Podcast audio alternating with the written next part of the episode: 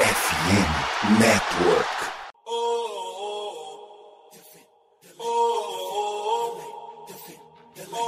Cleveland, get on your feet and make some noise for your Cleveland Cavaliers!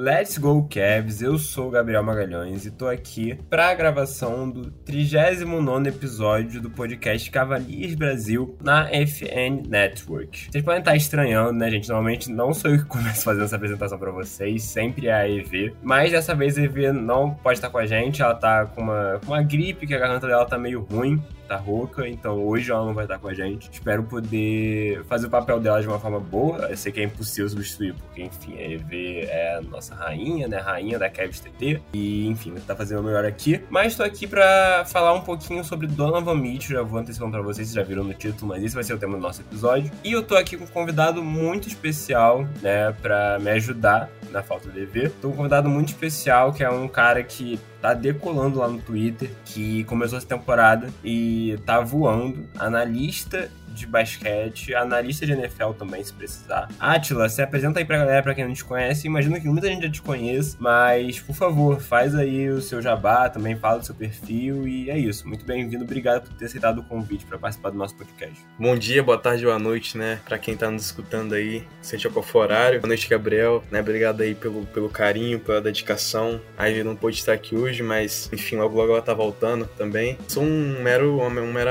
amante aí do basquete, da NBA, NBA, né, um fã esporte e tal. Não sou nenhum, nenhum monstro, nenhum gênio aí das análises, nem nada. Eu tento ali só passar minha, minha visão e tal. Mas, enfim, eu tô ali no Twitter, né, no perfil Atila, né, Browns Baiano. Se for pelo arroba é Baiano Browns, né? Se quiser me pesquisar lá. E é isso, cara. Vamos trocar uma ideia aí, falar sobre o Mitchell, falar sobre esse cara muito especial que tá agora no nosso, time do coração, né? No Cavs. E é isso, irmão. Vambora. É isso então, gente. Bora lá. Vamos começar mais um episódio aqui no nosso podcast. Bom, vamos lá então, né? A gente escolheu esse tema hoje para falar porque normalmente a gente fala sobre os jogos, né, da, da, temporada que tá acontecendo. A gente tá gravando no dia 13, no dia 12 teve um, talvez a pior derrota do Kevin da temporada até agora, que foi pro San Antonio Spurs, a mais estressante. Mas a gente não quer falar sobre isso aqui agora, a gente vai falar nos próximos podcasts sobre como é que tá o time. Mas a gente quer falar no episódio de hoje sobre a super estrela do Cavs, Donovan Mitchell, que chegou na troca pelo Utah Jazz, né? Bom, já passou mais de um quarto da temporada da, da NBA, né? Da primeira temporada do Spider jogando pelo Cavs. E acho que é legal trazer para vocês uma, uma ideia de como que ele tá até agora na temporada, né? É isso, ele chegou com muita expectativa, foi uma troca bombástica, o Cavs mandou muita coisa, mas que, vou dando spoilerzinho pra vocês, tá dando retorno, né? Pelo menos na minha opinião. Vou trazer números pra gente ter uma ideia um pouquinho melhor de como tá o Mitchell por números. Ele tá, em, tá com média de 29 pontos por jogo, que é disparada a melhor média da carreira dele, né? Lá no New Jazz, a maior média de pontos numa temporada foi 26.4, na temporada 20 e 21. Então, assim, disparadamente a temporada com mais pontos dele. Ele tá com média de 4.7 assistências, 4 rebotes, 1.4 de steals. E, para mim, o grande destaque vem aqui no, nos aproveitamentos dos arremessos arremesso do Donovan Mitchell. Ele tá quase no grupo do 50, 40, 90. Para quem não sabe o que é isso, é um seleto grupo né, de jogadores que conseguem ao final da temporada ter um aproveitamento de pelo menos 50% de field goal, 40% de bola de 3 e 90% de lance livre, né, no free throw. O Donovan Mitchell na temporada atual tá com médias de 49.6 no field goal, tá ali batendo na porta dos 50, 41.9 de 3, tá maior do que 40 e 89.1 no lance livre. O Atlas inclusive fala muito sobre isso no Twitter dele, acho que ele vai poder comentar um pouco melhor. Mas assim, é um shooter espetacular, né? Um criador de arremessos fenomenal que tá conseguindo fazer isso no Cavs. Outro estatística também que eu achei aqui, que eu achei muito interessante, Atila, antes de passar a palavra pra você começar a falar um pouquinho sobre o Donovan Mitchell, é o fato de que, eu não falei que a gente não ia falar muito sobre o Cavs, mas vamos falar, óbvio, porque tá interligado, né? Pra quem tá vendo a temporada, né? O Cavs tem uma campanha muito melhor em casa do que fora, né? Em casa a gente tá 12 e 2 fora acho que depois de ontem tá 5-9 se eu não me engano. Tava 5-8, perdeu ontem pro San Antonio, tá 5-9. É isso, a gente tem um time muito inconstante em casa e fora, né? Só que, pelo menos nos números, o jogador mais constante dentro e fora de casa é disparadamente o Donovan. Ele tem média igualzinha de pontos dentro e fora, 29 pontos por jogo. Arremesso praticamente tudo igual também. A única coisa que cai um pouco dele jogando fora de casa é o número número de porcentagem de 3 pontos, que cai de 46 em casa para 38 fora, mas assim, ainda é um aproveitamento bom. E o número de assistências também cai um pouquinho. Mas tirando isso, ele é talvez seja o cara mais constante desse time fora de casa e, portanto, talvez o cara mais constante do Kevin na temporada até agora, né? A maioria dos jogadores teve altos e baixos. A gente teve, por exemplo, o Mobley começando meio estranho, aí ele teve um momento muito bom, aí caiu de novo, teve uma sequência de jogos muito ruins e agora nos últimos seis jogos ele tá jogando tipo absurdamente bem. A gente tem o Garland vivendo altos e baixos muito grandes na temporada. Então, assim, Atila, vou passar a palavra pra você, para você começar a falar um pouquinho sobre o Donovan Mitchell e falando sobre isso, né? Sobre como é que tá sendo o impacto dele em quadra, no sentido de como ele tá conseguindo ser constante e de produzir muito para esse time do Cavs, né? Eu acho que ele tá fazendo o esperado e talvez até um pouquinho mais quando teve a troca. Pois é, irmão, é, você falou tudo aí. Eu acho que ele é sem dúvida o jogador mais regular do time na temporada do Cavs, né? Um jogador que, que querendo ou não, já tem a sua rodagem na NBA, já tem a sua experiência em playoffs. Posso estar enganado, mas se eu não me engano, o Mitchell não ficou fora dos playoffs nenhuma temporada da carreira. Ele foi draftado draftado em 2017 e já chegou indo para os playoffs com o Jazz e tal. Então eu acho que de lá para cá ele nunca ficou fora dos playoffs. Então um cara que, apesar de jovem, né, deve estar tá aí o que na sua sexta temporada de NBA por aí, 25, 26 anos de idade, mas é um cara que já tem experiência de playoffs demais, é um cara que já jogou semifinal de conferência, que já bateu recordes em playoffs e é um cara que já foi All-Star três vezes, é um cara que, enfim, uma regularidade dentro da carreira dele muito grande. É uma coisa que não vem só dessa temporada temporada, né? Ele é um cara que, nos bons e nos maus momentos também no, no Jazz, ele tinha essa regularidade como um, um ponto muito forte nele. O Jazz poderia estar ali num momento um pouco mais ou menos, principalmente na temporada passada, que o time já não foi aquela coisa toda, aquela expectativa toda, mas ele estava sempre fazendo a parte dele ali, dentro e fora de quadra, né? Digamos assim. Então, no Cavs, eu acho que, como você falou, acho que ele expandiu isso, ele levou um nível um pouquinho acima. Um pouquinho não, acho que, um, acho que uma boa quantidade acima do, do que ele fazia no Jazz né? Porque, cara, eu já falei isso disso algumas vezes assim no meu perfil. No Cavs ele tem um time ali ao redor, uns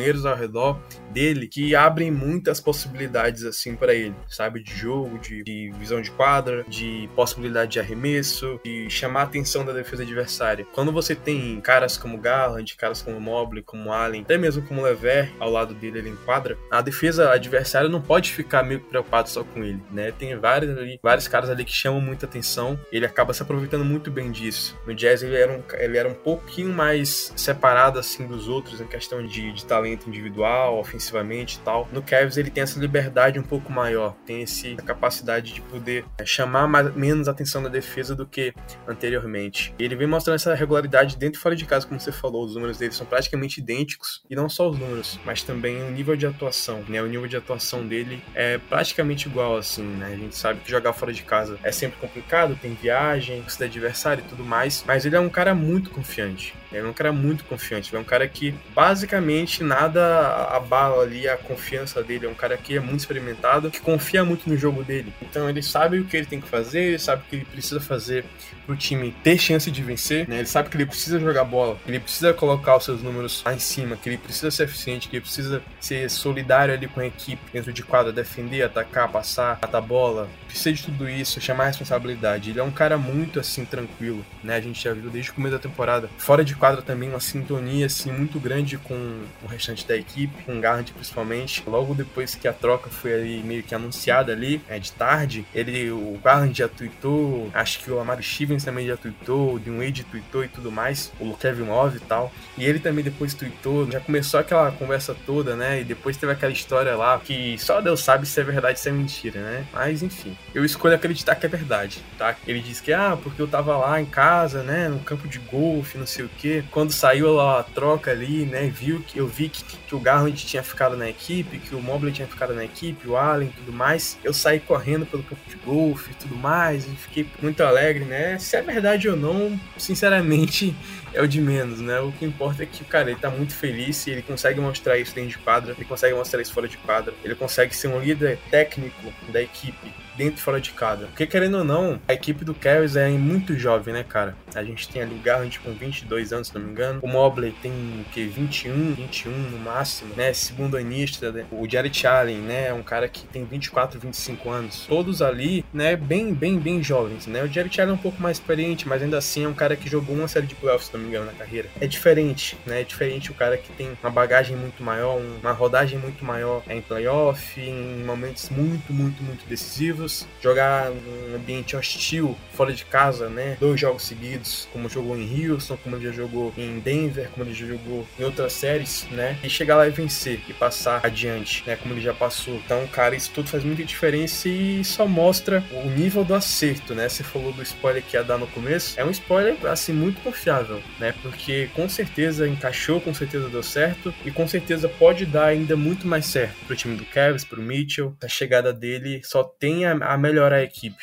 Eu não consigo ver como um cara como o Mitchell consegue, sabe, atrapalhar, ser um empecilho tecnicamente falando, pra nenhuma equipe em que ele joga. Então é isso, cara. Eu acho que é um encaixe sensacional, é uma chegada sensacional, uma adição absurda, né? A gente vai falar mais pra frente dele, passar o programa todo aqui falando, o podcast aqui todo falando, mas é um cara que, assim, desde os tempos de Utah já me encantava demais. Eu lembro quando eu via a primeira série de playoff dele, né? Foi contra o Houston, se não me engano, em 2017, 17 e 18. E ele simplesmente acabou com a série. Assim, um novato, um cara completamente novo, 13 terceira escolha da NBA, se não me engano, ali sem muito hype, sem muita mídia. E o cara simplesmente chegou, mandou um James Harden pra casa. Se não me engano, o Chris Paul tava na equipe, não, acho que não ainda. Mas simplesmente acabou com a série, sabe? Quebrou recorde disso, recorde daquilo. E depois não parou mais, né? Jogo de 57 pontos, batalhas com Jamal Murray históricas, enfim. O Mitch é um cara que eu realmente sou muito, muito, muito fã. Já era fã em Utah, agora que ele tá no meu Cavs, não tem como não amar, né, meu amigo Gabriel? Com certeza, assim, eu admito tipo assim, eu eu gostava, mas assim, não era fã. Mas agora, pô, dia sim, dia não, que o Donovan Mitchell é o melhor jogador da história da NBA. Mas você fala, Atla, eu, agora me pegou que eu não, realmente não lembro. Você falou, eu acho que aquele time do Jazz enfrenta o Houston, mas eu não sei se ganha. Eu acho que já era do Chris Paul, sim. Eu lembro que esse time ganha do OKC, e era o OKC de Paul George, Westbrook e Carmelo. E eu lembro disso porque eu gostava muito daquele time do Jazz, né? Porque se tem um cara que eu sou muito fã desde sempre na NBA, é o Rick Rubio, que tá voltando, inclusive. Vai voltar. E o backcourt titular do Jazz era esse, né? Era Rick Rubio e Donovan Mitchell. Aí tinha o Joe Ingles, tinha o Gobert, e tinha o Derek Favor, se eu não me engano. Era algum veterano na 4, não lembro quem é agora. Mas eu gostava muito desse time e assim, é isso que você falou, né? Normalmente ele era um novato e ele era visto como um cara muito abusado, né? Tipo assim, abusado no sentido bom, no sentido de, pô, ele é um rookie e olha o que ele tá fazendo, né? Eu lembro que ele chegou a disputar a corrida com o Ben Simmons, né? Se eu não me engano, que foi o ano que o Ben Simmons começou a jogar.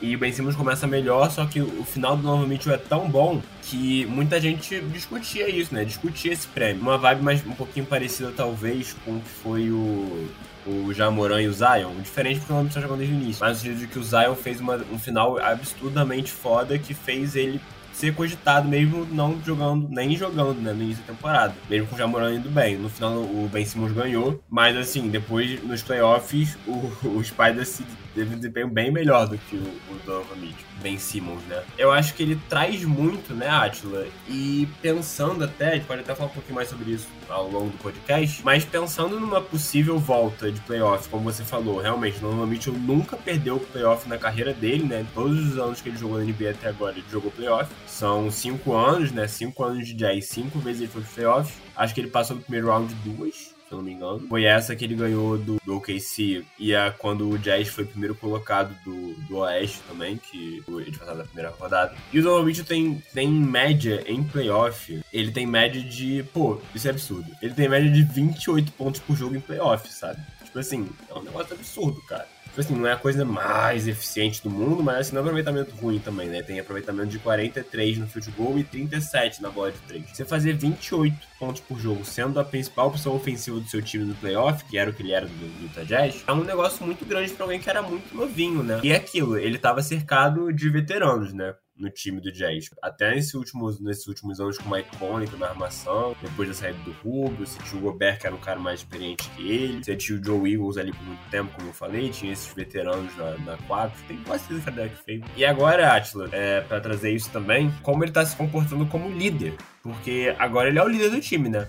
Tipo assim, tudo bem, você tem alguns veteranos ali, você tem o Kevin Love, você tem o Rick Rubio, que vai voltar, que eu acho que o Rick Rubio tem um cara que é um cara que pode ser muito um líder dentro de quadra. Mas assim, no geral, praticamente em todos os momentos ali do jogo, o cara que mais tem experiência, que mais sabe né, os atalhos, os caminhos de um jogo de basquete da NBA, é o Donovan Mitchell, né? Porque você, é isso, você falou, o resto do time é muito jovem os outros jogadores ainda não têm essa experiência. Então eu digo até mesmo em, em como ganhar jogos de temporada regular também, né? Você acha que o, o Spider tá, sim, citou, porque no Jazz ele era esse líder pontuador, né? Ele era o cara que quando precisava puxava o ataque e tal, mas eu, não, não sei se eu via ele como, tipo, o líder moral do time, se é que você me entende, sabe? E eu acho que esse é um papel que ele tá fazendo no Cavs. Acho que ele tá conseguindo fazer isso, vendo as entrevistas e tal, e, assim, pelo menos eu acho que parece que a galera gosta muito dele. Óbvio, Cobra também, tem uma história que eu até já comentei no podcast, que o Lamar Stevens cobrou ele na defesa, né? Um cara que é um draft cobrando um três vezes All-Star, mas normalmente agradeceu por isso, falou que é muito importante para ele. Então, é que eles perguntaram, o que você acha dessa visão do Donovan Mitchell como líder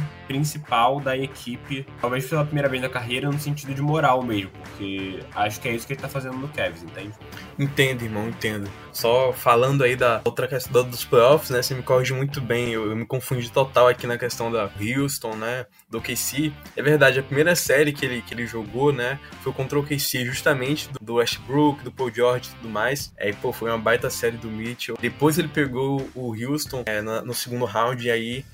ele não, não teve a, a, mesma sorte. Mas enfim, cara, falando da questão da, da liderança dele, é, eu concordo muito com o que você falou, assim, no Jazz ele, ele era um líder técnico, né, como eu falei, ele era um cara que tinha uma liderança ofensiva, assim, muito nítida, ele era o cara do time, Cameron que é um baita jogador, um defensor monstruoso, os três melhores defensores da NBA para mim, ofensivamente também tem, tem, tem a, a, né, contribui bastante, mas o Mitchell, sem dúvida alguma, é um jogador muitíssimo fora da curva. Então, no Jazz, ele tinha esse papel de líder técnico, ele era o cara do time, era de quem se esperava grandes atuações, de quem se esperava poder de decisão, de quem se esperava uma liderança em quadra, né? Mas quando ele chega no Cavs, tudo isso que ele construiu na NBA, tudo isso que ele construiu no Jazz, tudo isso que ele construiu na carreira dele, e quando eu falo tudo isso, são que? Seis anos de NBA, por aí, então é, é, é, é, muito novo ainda. Mas ainda assim ele é um cara muito respeitado na liga. Muito respeitado na liga. Agora, quando ele chega no Cavs, cara, ele chega com outro status, sabe? Porque ele tá indo não só para um time jovem, tem ali um Garland com 22 anos, um Mobley, um segundo anista, um Jared Allen é, com 25 anos e tal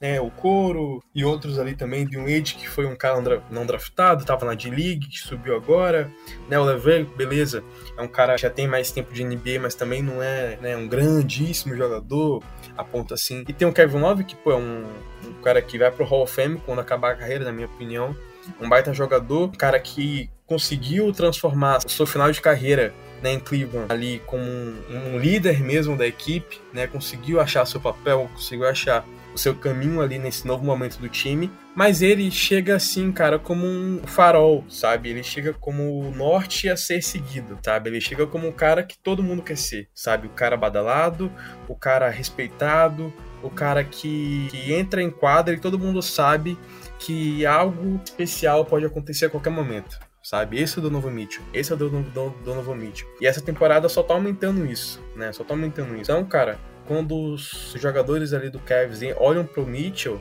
podem até não, não, não expressar isso, né? Pô, tô aqui, sei lá quantos mil quilômetros de distância de Ohio, em Porto Alegre. Mas, com certeza, né, eles têm no Mitchell uma inspiração muito grande. Porque ele é um cara, assim, que lidera a equipe, tecnicamente, mas que demonstra um carinho, um afeto, um cuidado, uma vontade muito grande. O Mitchell sempre foi muito criticado, muito não, mas um pouco criticado pela sua defesa, né? Pela, às vezes, displicência e tal. E você vê no Cavs agora, ele com uma vontade muito grande de entregar, sabe? De, de, dar o sangue ali em quadro, como a gente fala, né? Aquela, aquela coisa que vem de dentro mesmo, né? Então, ele comemorando com a equipe, ele chamando a torcida, ele, orientando, né? Poxa, quantas vezes já não vi essa temporada, né? Em algum momento ali crítico do jogo, decisivo, o final de jogo ali que o Mitchell, por uma ou outra oportunidade, não pôde em quadra, né? Ontem mesmo, contra isso, contra o San Antonio Spurs, né? Não vou falar muito do jogo, né? Porque o jogo foi uma tristeza. Mas no final ali, terceiro quarto, se não me engano, quarto quarto, alguma coisa assim,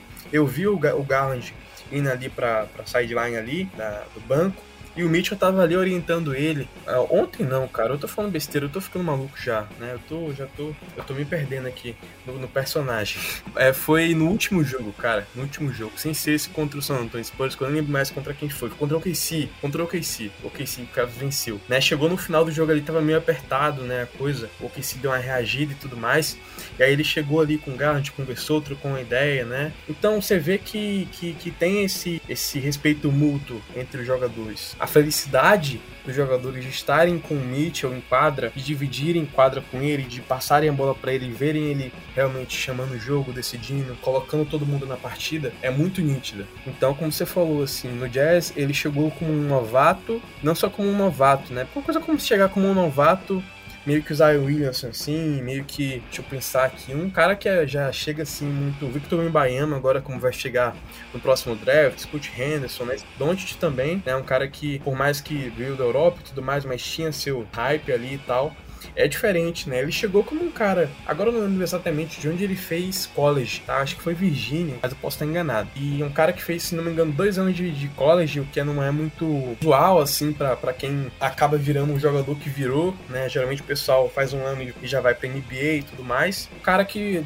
13 terceira escolha e tudo mais, beleza, é pique de loteria ali, mas tem esse cara meio que assim. Aí você falou do Ben Simmons também, é diferente, né? O Ben Simmons chegou na NBA e, poxa, com um hype imenso, né? Ah, não, porque é o novo LeBron James, pô, o cara vai ser um gênio da bola laranja e tudo mais. E é diferente, né? Ninguém me conhecia na época, né? Ninguém me conhece hoje em dia, né? O pessoal que me conhece é bem pouco. Mas na época em que realmente ninguém me conhecia, era meu irmão aqui, que eu ficava debatendo com ele, né? Com o pessoal aqui no Instagram, meus amigos e tudo mais. Eu, poxa, defendi o Donovan Mitchell ser novato do ano assim, é pulo loucura, assim. Eu, eu ficava até madrugada discutindo por que, que o Mitchell tinha que ser o novato do ano e o Ben Simmons não. Ah, porque o Ben Simmons isso? Porque não, não, não. E aí eu ia, né? E quando eu vi ele fazer o que fez no playoff, eu fiquei maluco. É um cara que chegou na NBA sem muita mídia, sem muito hype, pegou sem muita expectativa e simplesmente virou o jogador que virou. Essa, essa narrativa, essa trajetória de, de um cara que, poxa, chegou, veio, entre aspas, do nada, né, do draft, e virou o que virou, né, meio Yannis Antetokounmpo, meio, meio Nicole Jokic, assim, cada um nas suas devidas proporções, meio que esses caras, assim, é muito forte, cara, no vestiário.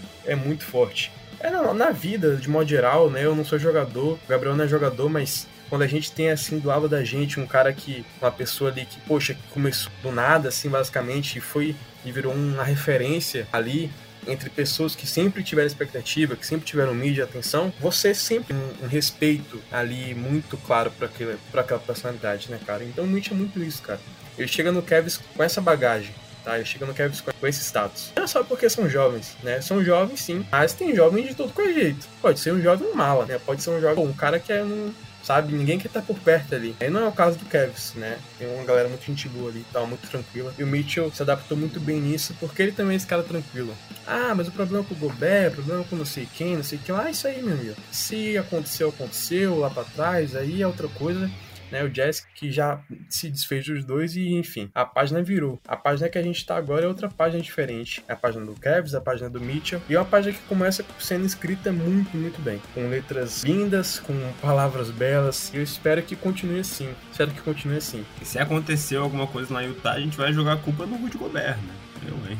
Vou ficar falando que foi culpa do Donovan Mitchell, hein? O Beto tá em Minnesota, eu vou falar que foi culpa dele, né, Adi? Pelo amor de Deus. Nem sei se rolou, mas se rolou, é isso daí. Pra, pra completar o que você trouxe, porque eu acho que você foi perfeito, né? Outra coisa que, pelo menos isso aí é uma coisa que me pega muito, né? Como torcedor, sou torcedor do Kevin, tem oito anos já, cobrindo aqui no perfil Vou prometer, a gente tá na terceira temporada minha, né? E vai estar mais tempo, na minha terceira. E uma coisa que me, me pega muito, né, quando tem essa questão do Kevin, é porque é isso. A gente é um time que, pô, tinha LeBron, e aí, pô, era tudo LeBron, e eu curtia isso também, porque é aquilo, né? Você tem um top 2 da história no seu time, realmente tudo tem que ser sobre ele. Só que no auge, né, pô, né, a segunda passagem do, do LeBron no Kevin, pra mim, é o auge dele, né? Óbvio, tem gente que que é o hit, mas enfim, isso não é discussão pra agora. Pra mim, o auge do segundo jogador da história é o primeiro, pra algumas pessoas, óbvio que o foco vai ser ele. E aí, é, quando ele sai, meio que fica muito abandonado, né? E aí, tipo assim, é aquilo, né? Quem ficou torcendo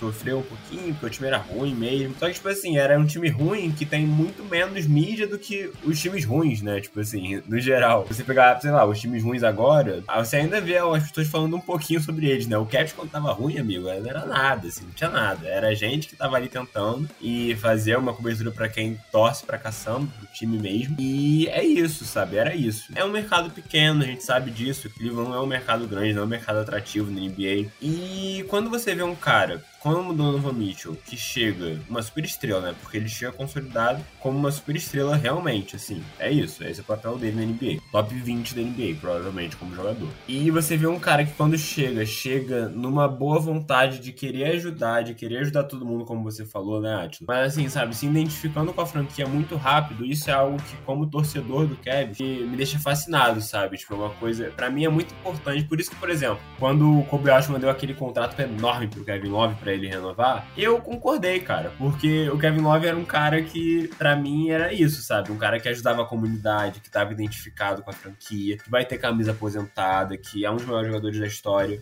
E eu falei, não, renova com o Kevin Love mesmo, porque é isso, ele quis ficar muito ele porque ele é identificado com a cidade, ele é identificado com a franquia. E eu acho que normalmente eu conseguiu, em pouco mais de 20 jogos, tá conseguindo fazer isso, sim, muito rapidamente, né? Ele tá muito identificado. Ele já falou sobre a torcida, como uma das torcidas, como ele já, como era uma das torcidas mais difíceis de enfrentar, quando ele via, que ele falou que ele via LeBron jogando na TV, e como era absurda a torcida do Kevin, e agora ele tá vivenciando isso, né? E como ele tá empolgado, como ele tá engajado, né? Acho que essa é a palavra, em ajudar o Kevin. Eu acho que encaminhando pro nosso final, Tá muito legal o episódio. Para falar um pouquinho sobre isso, né? Sobre. Você já falou, né? Então, se você quiser completar mais alguma coisa, mas queria ressaltar isso, né? De como ele tá engajado e isso, como torcedor, queria saber se, se, você concorda com isso também, se você tem esse sentimento, se é diferente. Se isso te pega, né? No sentido de caramba, é muito maneiro isso, porque eu tenho esse sentimento, sabe? Eu acho muito maneiro ver um cara identificado com, com o Cleveland Cavaliers. Isso é algo que para mim é muito importante. Você pode ser muito bom, mas não ser identificado. Isso aí abaixa um pouquinho o nível pra mim. O o, Mitchell tá nesse topo. E pensando um pouco no futuro, né? Como a gente já comentou aqui, o Mitchell nunca perdeu um playoff né, na sua carreira, nunca não esteve em playoff. E a gente espera com muito louvor que não seja esse ano que ele perca, né? A gente espera que de novo continue essa marca, que normalmente eu esteja nos playoffs novamente. E Atila, eu queria saber de você. O time do Kevin claramente ainda é um pouco instável, a gente vai falar disso semana que vem. É um pouco instável. Quando chega ali no clutch time, a galera se perde um pouquinho. Mas, considerando que a gente pode sair para playoff, que a gente tá na briga, a gente tá em terceiro no leste, é, brigando ali, é, quem tá perto da gente é o Nets, uma terceira, quarta posição, né, de resto a gente tem uma margenzinha ainda, a gente tá ali no topo, brigando, então considerando que a gente vai para playoff, né, nesse pensamento positivo, pelo amor de Deus, a gente tem que ir pro playoff, a gente não aguenta mais muito pro playoff. Eu queria saber, você acha, agora é isso mesmo, a previsão do futuro, porque tá acabando o episódio, então eu quero saber de você, você acha que assim, o, o Mitchell vai ser a principal peça desse time no playoff? Acho que é uma pergunta até meio óbvia, talvez, mas eu quero saber, se você quiser detalhar um pouquinho, como é que você acha que seria o impacto dele num jogo de playoff, que é um pouco mais complicado, né? O buraco já é um pouco mais embaixo dos nossos jovens, principalmente. Pois é, cara. Vamos então começar ali na, na, na parte que você falou ali da, da identificação, né, do engajamento, e eu, pô, concordo 100% com, com o que tu disse. Às vezes a gente vê jogadores. Quando tem um jogador, né, que, pô, não é aquela coisa toda, aquela Coca-Cola toda, né? Não é aquele jogador aço, né? O cara é um, um replay ali, né? Bem, bem mediano. O cara não se identifica tudo mais. Pô, tu fica, fica puto, né? Pô, tira esse cara do meu time da minha frente e tal, porque não, não tá, né? Às vezes quando tem uma super estrela, um cara assim, poxa, muito midiático e tudo mais, né, como o Mitchell, né, às vezes a gente, né, dá uma relevada ali e tal, mas, mas a gente sempre quer o, é o cara que tá ali, sabe, feliz, que tá ali identificado, que tá ali curtindo, que tá ali realmente é, de coração, né, de coração. A gente sabe que NBA, né, a vida de modo geral, esporte, tem muita coisas além do coração. Tem grana, tem mídia, tem visibilidade. A gente não vai também achar que o mundo, que a vida é um, é um mar de rosas. Dentro do possível, né, dentro do possível, do que é viável do ser humano, da NBA, desse mundo todo, é bom ter um cara que tá ali sabe? É se entregando de fato. E o Mitchell é esse cara, cara.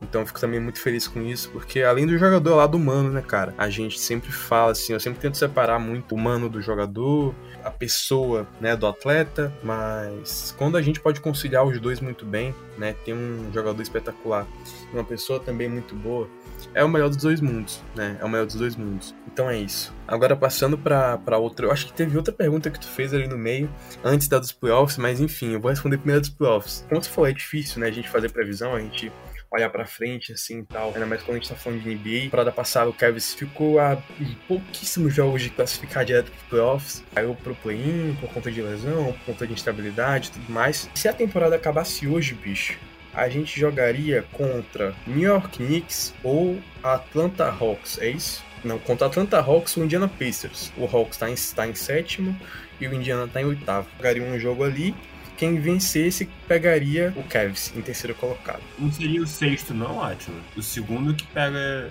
eu acho. Acho que o play-in são o décimo, o nono, o oitavo e o sétimo, não? Isso, só que aí o sétimo e o oitavo se enfrentam para ver quem pega o, segundo e o outro, o, o, o outro, a terceiro contra. Seria o quê? O quem tem sexto? Não sei. Seria o Knicks. Seria o Knicks. O sexto é o Knicks? Pô, tô, eu fecho esse contrato agora, se vocês quiserem. Acaba a temporada. Pô, eu assino aqui agora, fechado. Knicks, Cavs, primeiro round de playoffs 2022-2023, pô. Três do 12 aqui, estamos fechando aqui esse negócio. Isso é louco, né? Enfrentar o Julius Vendo ali, coisa linda. Mas apesar do Knicks, né, ter aprontado pra cima do Cavs essa temporada, né. Série de playoffs é muito peculiar cada um, uma da outra, um time do outro, um matchup ali do outro. Por exemplo, se a gente pegasse o Knicks hoje, talvez um jogador mais importante, talvez não, né? Eu tenho certeza que o jogador mais importante seria o Mitchell. Porque assim, o Mitchell é um jogador que ele é um. A gente costuma falar assim que as características né, mais importantes né, de um jogador de basquete são scoring, pontuação dele ali, questão de pontuar, de criar arremesso, de fazer arremessos fáceis, arremessos difíceis, de várias formas, enfim.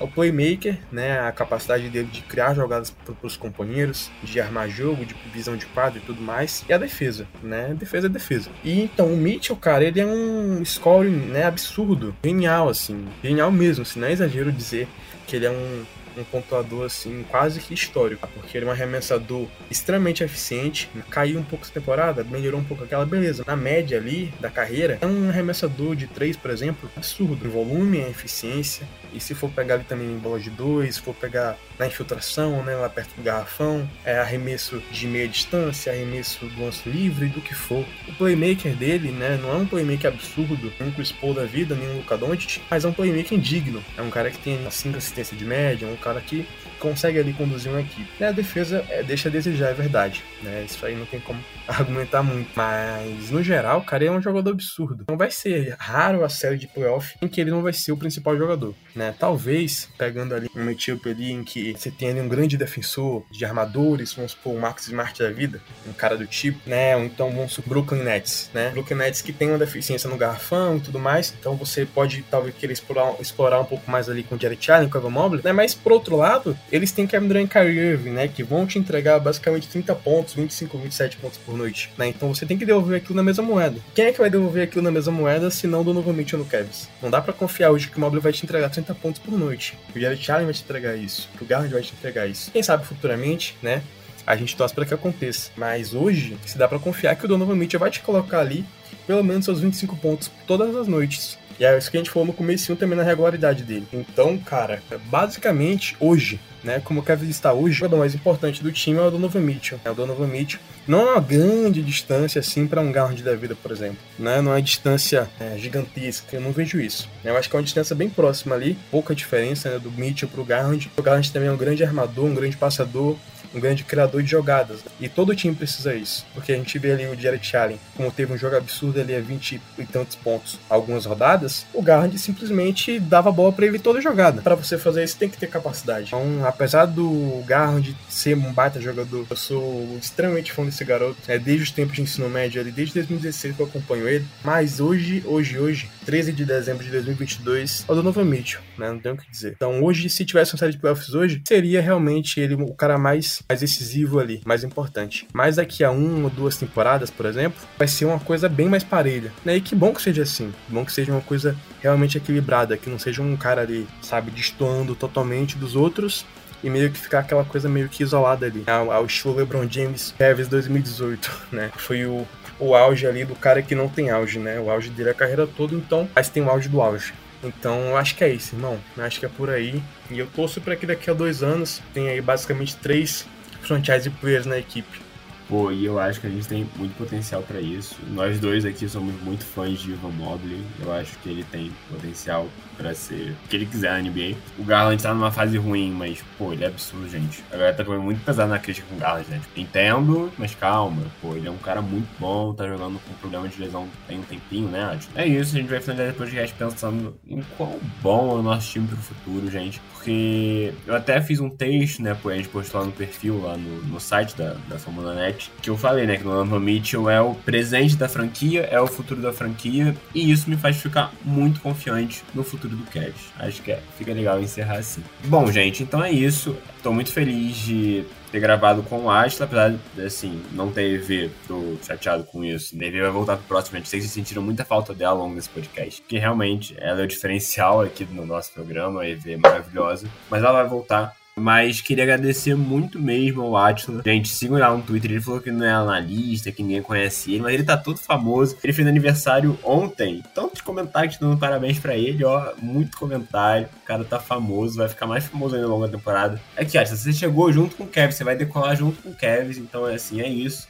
É, queria te agradecer, irmão. Fui na hype ali do Kevin, né? Pulei no bonde ali, né? Aproveitei ali a subida e fui junto, tem jeito. Tá certo. Então, queria te agradecer. Fala aí seu tchau pro pessoal. E é isso. Você vai voltar muito em breve, inclusive. Então, fiquem ligados. Mas é isso, Acho te agradecer de novo. Muito obrigado. Pô, que isso, cara. Eu que agradeço, assim, de verdade, de coração. Às vezes a gente agradece naquele jeito meio automático, assim, dia a dia e tal. Mas, poxa, eu agradeço do fundo do coração, assim, convite, carinho de vocês, não só agora. Porque, pô, se for uma parada agora, assim, tipo, ah, vamos gravar ali, aí a gente quase não troca ideia ideia, a gente quase não, não fala nada assim no, no, perfil ali, não comenta e tal, não, não tem aquela interação ali mínima, é complicado, né? Mas eu sei que com vocês aqui, com a EV, com você, Gabriel, não é assim, né? É uma parada realmente ali de. Eu cheguei né, no Twitter ali, tem o quê? A gente tá em dezembro, né? Foi em setembro, né? Se não me engano finalzinho de setembro. Então tem muito pouco tempo, né? Mas mesmo assim, pô, vocês já me deram um carinho, uma atenção muito grande, um,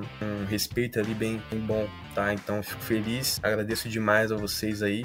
Né? Eu sei que a EV não pôde estar aqui hoje, realmente faz muita falta, né? Eu geralmente estou do outro lado do, do computador, né? Eu tô ouvindo, agora eu tô gravando, mas com certeza ela vai voltar aí daqui a pouquinho, ela vai estar melhor saúde da garganta, né? Então vai ser, vai ser bom estar aqui com ela daqui a pouco, né? Então muito obrigado ao pessoal também que escutou a gente ao Gabriel, a todo mundo. Sigam lá, né? Dêem uma olhadinha ali no perfil, vê se vocês curtem né, as ideias, se vocês curtem os comentários e tal. Depois segue, comenta, faz o que quiser, né? Mas conhece ali pelo menos para ver se, se vai ou não vai. E é isso. Tamo junto, galera. É isso, só fé pra gente. Eu acho, né? Fico muito feliz no que você falou. De verdade, eu te considero irmão aqui. É, é isso. A gente já fez coisas junto, vai continuar fazendo. E assim, é isso. Coisas boas vêm para quem merece. Você merece pra caramba.